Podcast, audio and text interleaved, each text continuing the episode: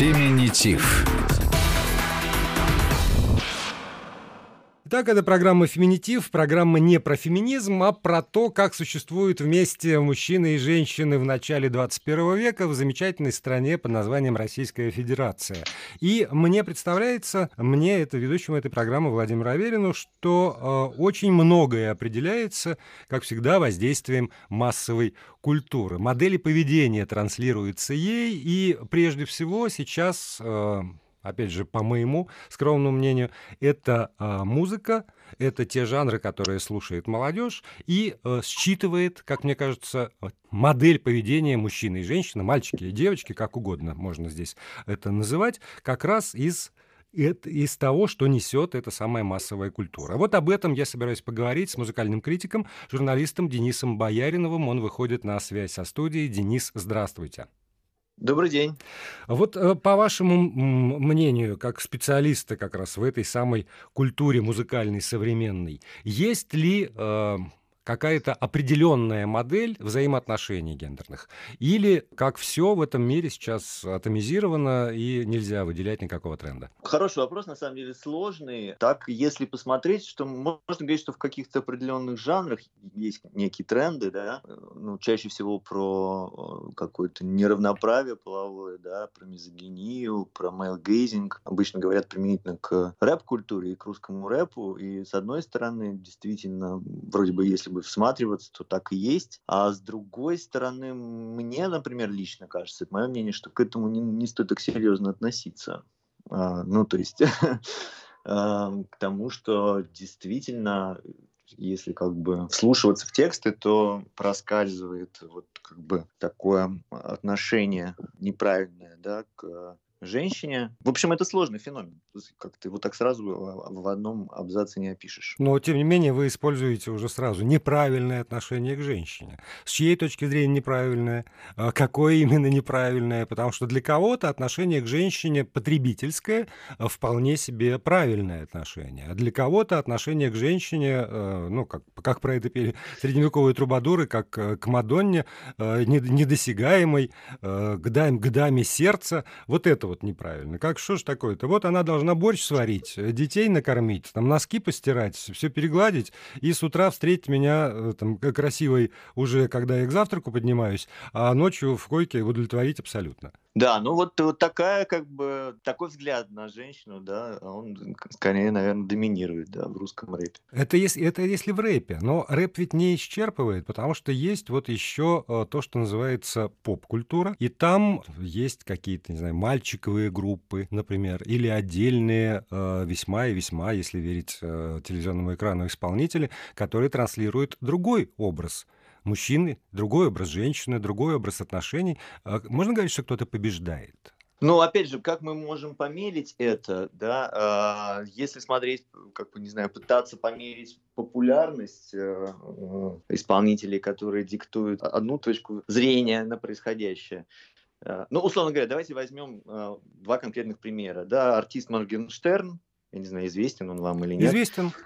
Да, который, собственно, вот в, в одной из песен там прямо заявлял о том, что, что нужно бить женщину по лицу, да. И артист Стас Михайлов, да, который всем своим творчеством другое, как будто бы нам проецирует э, ролевую модель, да, э, вроде бы уважения к женщине, любви к женщине и там преклонения перед женщиной, да.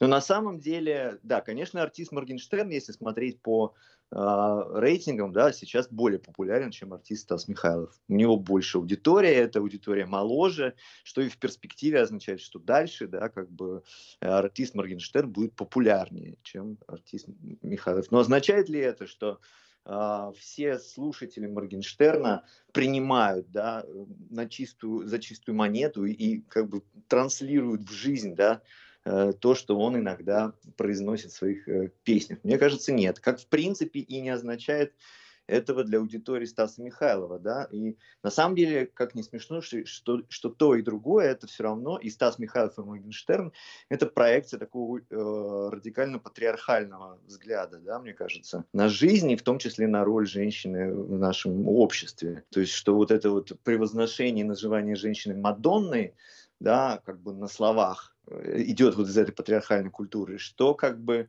это молодежное отношение потребительское к женщине, к женщине как к предмету, как к товару, как к телу, да, и, соответственно, такой же модус отношения к ней, это тоже как бы отражение той же самой э, очень жесткой, да, ригидной патриархальной культуры. Ну что ж, Денис, мысль интересная, но сейчас мы прервемся, и я предлагаю послушать позицию представителей поп и рэп-культуры на эту тему, а потом уже вернуться к нашему с вами разговору. Сейчас на связь со студией выходит солист и основатель группы «Артемьев» Павел Артемьев. Здравствуйте, Павел.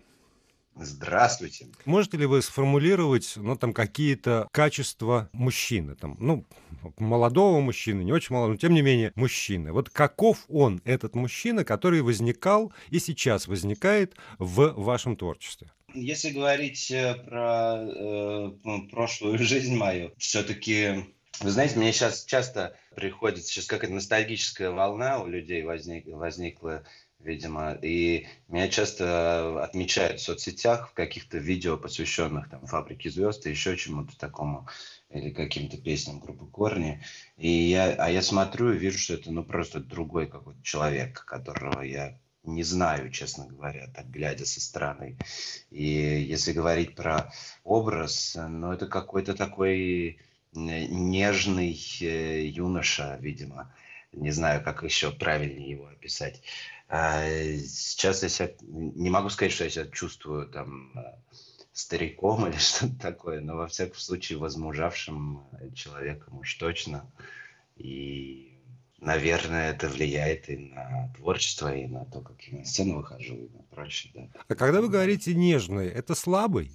Ну, наверное, послабее, чем сейчас. Не знаю, но, наверное, да. Не, ну вот понятно же, к чему я клоню, так, так или иначе. Потому что тембр, который э, в те или иные моменты становится особенно э, популярен э, у публики. Там когда-то тенор, когда-то дискант, когда-то глубокий баритон. И э, подача. Это всегда, так или иначе, ответ на чаяние э, публики. И э, если действительно вот этот нежный юноша, такой кудрявый, с немножко так, глазами, с поволокой, олененок такой, который выходил на сцену, да, сейчас трансформировался, в общем, действительно в э, очень спокойного, уверенного в себе человека. Но это вот мое такое впечатление от, э, от, от вас, как когда я там смотрю какие-то, к сожалению, неживые выступления, увы, позор мне, а, а клипы, которые я там, или записи э, с, с того или иного телеканала. Меня периодически мучает вопрос, всегда ли это ответ на то, что ожидает публика,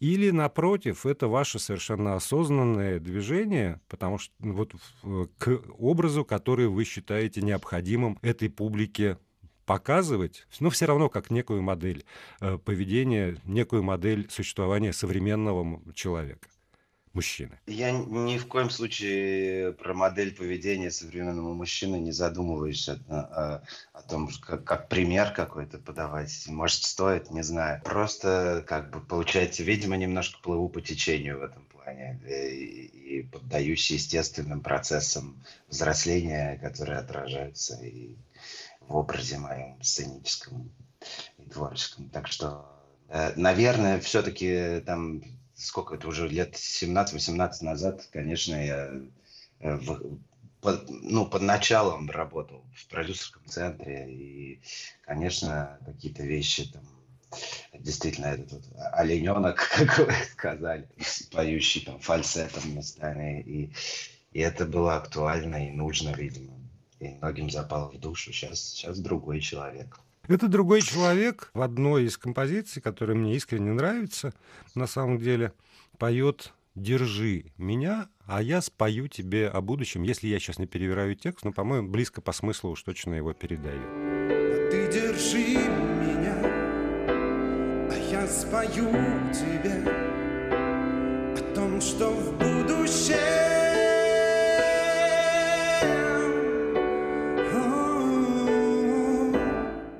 опять же, в свете тех проблем, которые там, меня в последнее время волнуют, и по поводу которых я делаю эту программу, вот этот вот посыл «держи меня», это правда ожидание от э, женщины, которая рядом с вами? Самое главное ожидание. Я вот сейчас пытаюсь сам понять. Просто зачастую так что-то пишешь и не задумываешься, обо всех сторонах, как можно понять этот текст. Наверное, это не попытка, не просьба э, опереться на женское хрупкое плечо, скорее э, о какой-то сцепке, о том, чтобы быть вместе просто рядом. И не о том, чтобы она сдержала а, или удержала. Или поддержала. Или поддержала. Это скорее просто о том, чтобы как-то вот просто зацепиться друг за друга. Просто я это там нету этой строчки, но как бы подразумевается, что лирический герой будет держать в ответ тоже. А, не, не, вот та, та строчка, которая есть, э, опять же, я, я прошу прощения за интерпретацию, может быть, она расходится с авторской, но это интерпретация слушателя. Есть четкое разделение э, ролей и четкое разделение функций. Ты меня держи, а я буду петь, ну и мечтать о будущем. Ты фундамент, я надстройка. Ты опора, я вот этот вот ветер, который колышет э, листву. Интересно, я так не задумывался об этом с такой стороны, что можно это так понять. Но может быть и такая интерпретация. Это всегда, в общем, нет, вам она близка, вашему лирическому герою, этому образу такая позиция близка, или э, я перевираю категорически? Нет, вы не категорически, в любом случае, просто э, правда, я рад любым интерпретациям, но конкретно мне, наверное, тут имеется в виду о том, что все-таки идти вместе, держать за руку. Это будущее, о котором споет лирический герой. Равноправие. А, а, равноправие, да, скорее mm. так но просто держи меня за руку, так скажем. Не держи, э, я тебе на плечи залезу, а ты меня неси, а я буду песни петь, как Трубадур веселый, а что тут все-таки другое. Тогда вот давайте все-таки попробуем обобщить. Я не знаю, слышали ли вы когда-нибудь, может быть, в своем там раннем детстве, была такая советская песня, и там были такие строчки. «Я назову тебя Зоренькой, только ты раньше вставай». Такая была подача. «Ты сделай, а я оценю». И она была, правда, очень популярна там в какие-то, не знаю, 60-е, 70-е, наверное, годы прошлого столетия. Я назову тебя Зоренькой, только ты раньше вставай. Я назову тебя солнышком, только везде успевай. Вот если мы э, посмотрим на сегодняшний день, как вы считаете, возможно ли в принципе, чтобы вышел современный молодой человек и спел нечто подобное для своей аудитории? И как эта аудитория там, воспримет это? Э, ну, я, к сожалению, не совсем знаю песню, о которой вы говорите. Ну, я, я как мог объяснил ее смысл. Да, да, да, да, я понял. Ну, слушайте, сейчас э, современные песни, которые в, в поп-жанре похлеще гораздо, там есть тексты и грубее, и страшнее, и, на мой взгляд, ну, просто пошлые ужасно. Так что про бургер и прочее, может быть, вы слышали. Да, но это, но это уже рэп, это уже не как бы там отдельный жанр.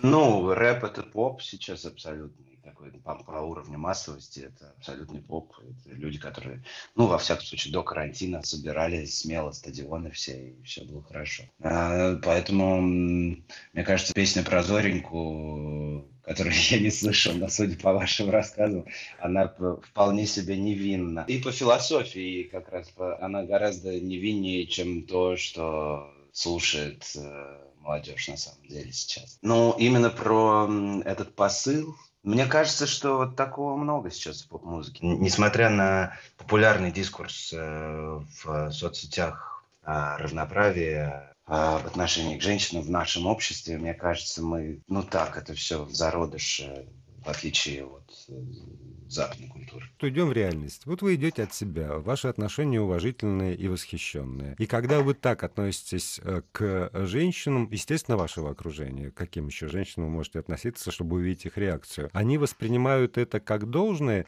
или они, ой, ну наконец-то, дождалась, а то и вот все, все-то все по-другому. Не знаю, я не спрашивал никогда. Ну что ж, э, можно по реакции судить все равно. Они поражены? Э, вроде бы, не знаю, ну, вы знаете, есть такая штука, что у нас вообще часто путают э, э, какую-то вежливость и воспитание с ухаживаниями. Это есть, к сожалению, потому что у нас замученные женщины окружающим хамством в целом. То, что у нас довольно сурово, в принципе, себя ведут часто мужчины.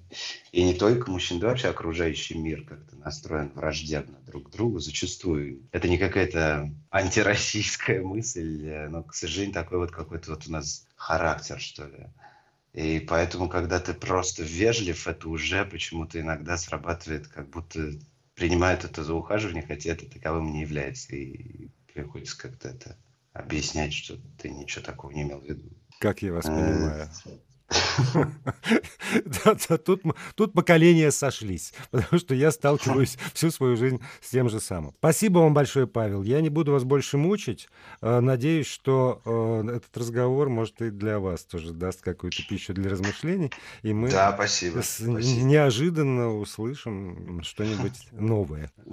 Спасибо вам большое. Спасибо, спасибо большое. Павел Артемьев, солист, основатель группы Артемьев, был на связи со студией Вести ФМ. Феминитив. Итак, на связи со студией Вести ФМ хип-хоп артист Леван Горозия. Леван, здравствуйте. Да, здравствуйте. В вашем представлении, какой он идеальный мужчина начала 21 века?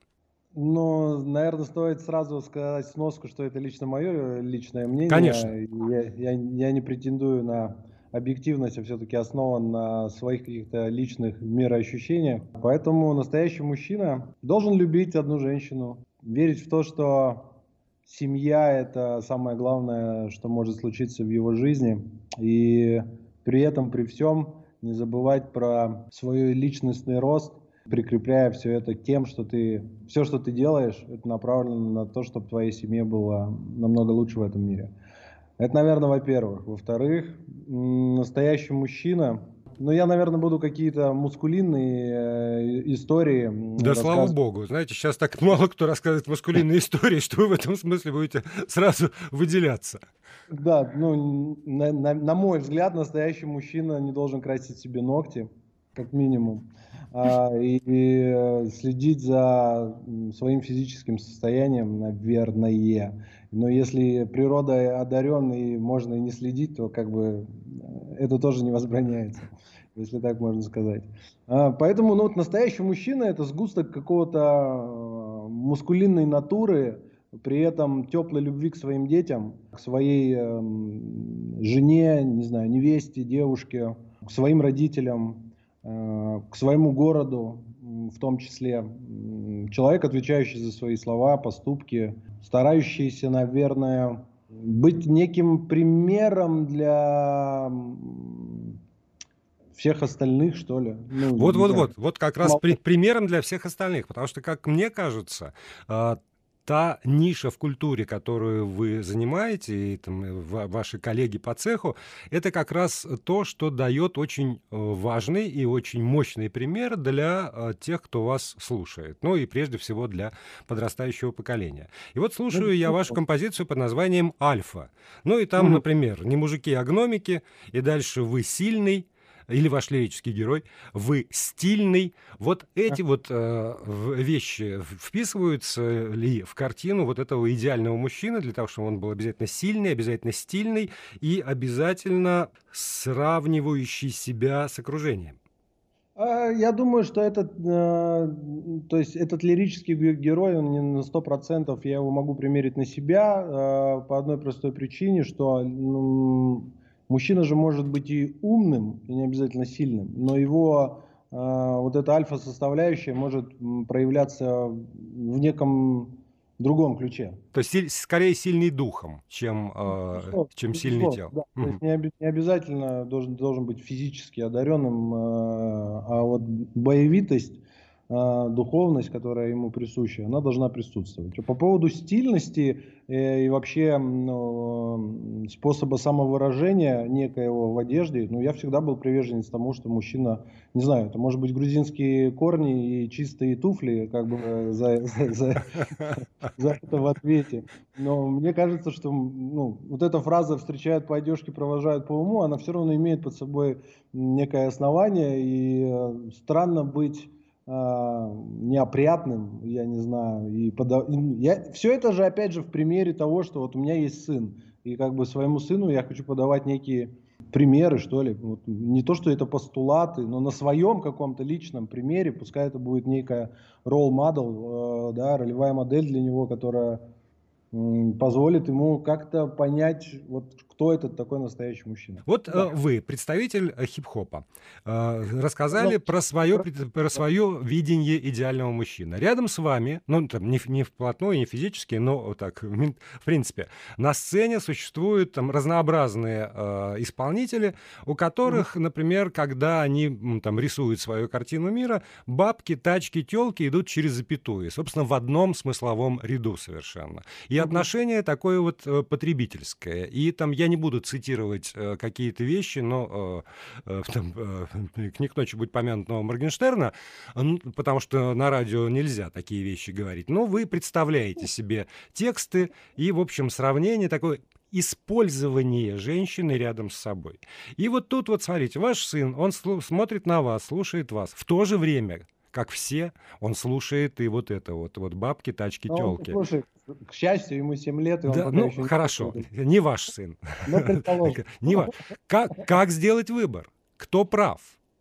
Там а... миллионы просмотров. Ну, то есть у вас тоже миллионы просмотров. А, но, но я про, про то, что и такой тренд тоже присутствует сегодня на, на сцене и в эфире. Да, я же, э, наверное, стоит очень важно понять такую мысль, которую я стараюсь закладывать вообще в любом интервью, в своих песнях, что мы должны, безусловно, радоваться многообразию, потому что из этого многообразия можно как раз вычленить э, то, что тебе близко, с чем ты себя соотносишь, поэтому ну, это окей, это пускай это существует, это нормально. А это возрастное, то есть как бы по молодости вот, вот это вот показуха вечная, а там с годами, э, которые у вас уже есть, э, там э, меняется картина мира. Или это все-таки скорее идет от каких-то культурных установок внутренних? Это еще, безусловно, за... зависит от самого жанра. Ну, то есть рэп-музыка, она сама по себе изначально заточена на то, чтобы наверное, показать, что ты лучше, чем кто-то. Это некие корни, да, вообще жанровости именно как рэп-музыки. Начиналось все именно так, там, два человека друг напротив друга пытаются доказать, э, кто из них больше альфа-самец, например, да. Поэтому, ну, не знаю, нельзя брать, наверное, его так как-то однобоко смотреть на эту ситуацию. И тогда давайте вот э, от идеального мужчины к женщине. Какая женщина рядом должна быть? В одной из ваших композиций рядом со мной 60, 90-60 на 90. Это опять же, это же лирический герой. Угу. А, ну и моя девушка на тот момент, а теперь уже жена, как бы всегда это прекрасно понимала, что я могу позволить э, в качестве лирического героя раньше, это было раньше, кстати говоря, угу.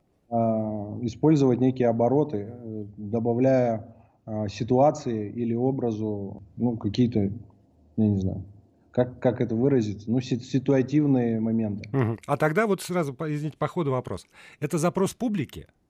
Вот такая вот э, подчеркнутая грубость, подчеркнутая показушность, э, подчеркнутая э, э, альфовость, назову так. Это требование публики или это требование жанра? Нет, я думаю, что это требование в, в тот самый момент э, той песни, э, для которой ты пишешь определенную лирику. Это, возможно, в некоторых случаях запросы, я говорю сейчас про себя, в некоторых случаях, наверное, это максимальный запрос всех артистов, которые делают это. Ну, в случае, например, песни «Не жалей», если мы говорим про меня, которая была на последнем альбоме «Рассвет», ну, там абсолютно другого формата слова, лиричный герой, и поэтому это, наверное, привязка все-таки, я не помню, из какой это песни, 90-60-90, а, но вот это некие определения, которыми ты относишь э, девушек или то, что происходит вокруг тебя, это некий лирический герой, наверное, в большей степени. А вот вам что, что, бли, что, что ближе, какая философия? Я для тебя достану с неба звезду, я для тебя сделаю, или ты сделай, а я буду оценивать? Нет, я никогда по такому принципу не жил. То есть, ну, как бы, девушка должна что-то сделать, чтобы я оценил? Да.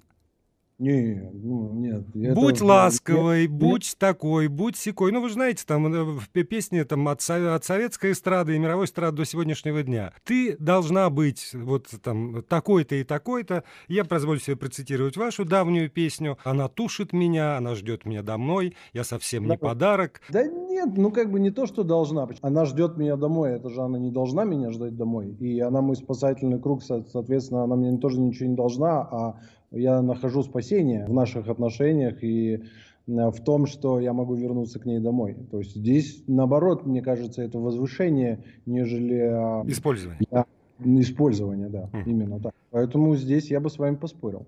Хорошо. То есть таким образом даже не равноправие, а скорее она, ну вот то, что было у Трубадуров, она немножечко недосягаемая там, чуть в небесах. Я, я думаю, что да, вот в конкретных э, песнях, где я беру за прообраз, наверное, мою любимую, да, и помещаю ее в рамки вот некой вот этой песни, это, безусловно, восхищение на все времена. То есть это то, ради чего стоит жить, и та девушка, которая была всегда рядом. То есть это не желание только мое, чтобы она была рядом. И а, это какая-то обоюдная история. Безусловно, есть благодарность даже тому, что она рядом. Отлично. Спасибо вам большое, Ливан. Я очень надеюсь, что 23 апреля ваш концерт все-таки состоится в Москве, и все э, желающие смогут убедиться в том, что ваши слова не расходятся с вашими э, композициями, и вы на сцене такой же, как в нашем интервью. Да. От души Спасибо желаю большое. вам Я успеха. И вас тоже э, посетить этот концерт 23 апреля. С с А, удовольствием. Спасибо вам огромное. Ливан Горозия, хип-хоп-исполнитель, был у нас в эфире. До новых встреч, Ливан. До свидания, всего доброго. И я напомню, что я разговариваю с музыкальным критиком Денисом Бояриновым. Мне кажется, например, что вот если говорить опять же про рэп и про обилие ну, вот такого отношения, да, э, ненормативной лексики применительно к женщинам, да, унизительной как будто бы, а, и так далее, а оно все еще, это нужно смотреть в контексте истории самого жанра, да, который исторический американский рэп, это очень мизогинический жанр, да, это, т- этому посвящено огромное количество исследований и так далее, и так далее, да, если там заниматься частотным анализом слов, употребляемых в американском рэпе, да, то слово бич, да, оно будет одно из наиболее популярных э, в лексике музыкантов, и таким же образом оно, например, мне кажется, идет в русском языке, да, это просто потому, что эта культура во многом переводная, она переводится, так сказать, адептами рэпа а, иногда прямо, ну, дословно, А, они калькируют, да, не только звук, не только мелодия, не только какие-то звуковые фишки, но и текстовые. Отсюда, например, огромное количество вот этого как бы а, мизогинического лексикона. Но относятся ли они к этому так серьезно? И на самом ли деле как к этому относится публика их. Не, не, она тоже, мне кажется, относится к этому как к части некой такой игры, да. Может быть, даже иногда пропускает мимо ушей. Для них это просто, знаете ли, как то, что Биг Мак должен идти с картошкой фри, а картошка фри с кетчупом. Вот не примерно так вот это происходит, мне кажется. Да, но а, вот вы сказали, что э, эта культура, в общем, п- пришлая, переводная, но тем не менее она э, чудесным образом получила вдруг вот в последние там э, десятилетия, наверное, э, массовый, э, массовую любовь, такой прием публики здесь, в России. Из чего я делаю вывод, что она легла на какие-то ожидания как раз. Ее ждали, и вот она как-то зимы ждала, ждала природа, снег выпал. Вот э, действительно и хип-хоп, и, и рэп выпали на очень подготовленную к, к приятию почву. И то я с вами соглашусь, что э, нет никаких гарантий, что Моргенштерн, который поет про, вот, про, про, про, про нечто, значит, в песнях, позволяет себе в жизни то же самое. Но вот эта вот э, э, аудитория, клюет ли она только на стереотип восприятия, или для, для нее это какие-то сущностные вещи? И вообще вот э, для меня вопрос вопросов. Когда я вижу многомиллионные вот эти вот просмотры там на Ютубе, например, или еще где-нибудь, когда там 20 миллионов, там 50 миллионов, еще что-нибудь такое, э, это обязательно свидетельство одобрения как раз э, поведения того лирического героя, про который, собственно, исполняют. Или это э, такое поведение э, посетителя зоопарка. Он посмотри, вот какие, какие кролики, э, например. Любопытство и не более того. Тут вот э, можем мы как-то выделить э, поведенческую структуру аудитории? Ну, это тоже довольно сложно, это, конечно, вопрос к социологам. А, и, на мой взгляд, действительно как раз а, огромное количество миллионов просмотров, оно еще, как бы, оно, безусловно, не говорит о том, да, а, что аудитория это как бы принимает и одобряет, да. Это как раз э, эффект скандальности, да, и мы знаем там примеры характерные, что вот этих популярных клипов, да, а, если посмотреть, там же есть все-таки инструмент лайков и дизлайков, да, и иногда, собственно, а, а, они равняются по, по количеству. Количество лайков равняется с количеством дизлайков, а иногда бывают прецеденты, да. Они, правда, не применительно к гендерным вопросам, эти песни. Я имею в виду там вот э, нашумевшую песню Тимати про Москву, да, количество дизлайков даже ну, да, как бы значительно превышает да. количество лайков. Да. Вот и все. А ее аудитория к этому ну, относится точно так же, да, то есть как бы она, ну, как бы она все понимает, при том, что и, э, и как бы соответствующим образом комментирует или, или не комментирует, да, обсуждает все это в соцсетях. Э, естественным образом, э, ну, если посмотреть сейчас, да, то кто, например, один из наиболее популярных рэперов от последнего текущего момента, из российских, благодаря чему он прославился, да, это э, рэпер по имени Джиган, я не знаю, знаете вы такого Знаю. или нет? Как слышали, да? Ну, да? ну и тогда, наверное, слышали, как бы, почему к нему вдруг э, да, такой огромный интерес в последнее время, потому что он повел себя, мягко говоря, э, ненормально, да, не так, как принято вроде бы в обществе, да, и поведение этого было настолько его зашкаливающим, да, что это привлекло к нему внимание. А, принимала ли публика это его поведением? Нет, да, но при этом все как бы смотрели эти ролики, все стали слушать эти э, песни Джигана, и вот он теперь сейчас пытается использовать эту свою скандальность, да, и, и снова как бы заработать себе еще какое-то количество э, миллионов э, просмотров, да. Вот, ну, то есть это на самом деле эффект э, славы э, в наше время, что прославиться можно какими-то эксплицитными, да, какими-то возмущающими э, среду э, поступками, да, но это не означает, что вы становитесь как бы э, как лидером мнения, моральным авторитетом или, или так далее для аудитории. Скорее наоборот, вы себя помещаете э, вот в такое какое-то странное поле, да ну, в лучшем случае они к вам относятся как к непредсказуемому трикстеру, да, в лучшем случае, а в худшем, ну, реально думают о том, что у вас не все в порядке. И тогда еще вот вопрос. А, смотрите, с, од... с одной стороны, в обществе, а, ну там в социальных сетях, в, в известных социальных стратах какие-то вещи а, по поводу принятия феминизма, они очевидны. Совершенно. С другой стороны, вы привели в пример двух полярно э, там, противоположных исполнителей, э, Моргенштерна и Стаса Михайлова, но при этом, действительно, я тут с вами соглашусь, привели их к общему знаменателю патриархального отношения э, к женщине. А вот этот вот новый тренд э, там, и, иного, иной социальной роли женщины, иного отношения к женщине, недопустимости харасмента, ну и там и etc. etc. Он на, нашел какое-то отражение в в, в творчестве хоть кого-нибудь? А, в России, ну да, у нас есть какое-то количество артистов, так скажем, счастливой, да, э, счастливой э, семейной судьбой, назовем это так.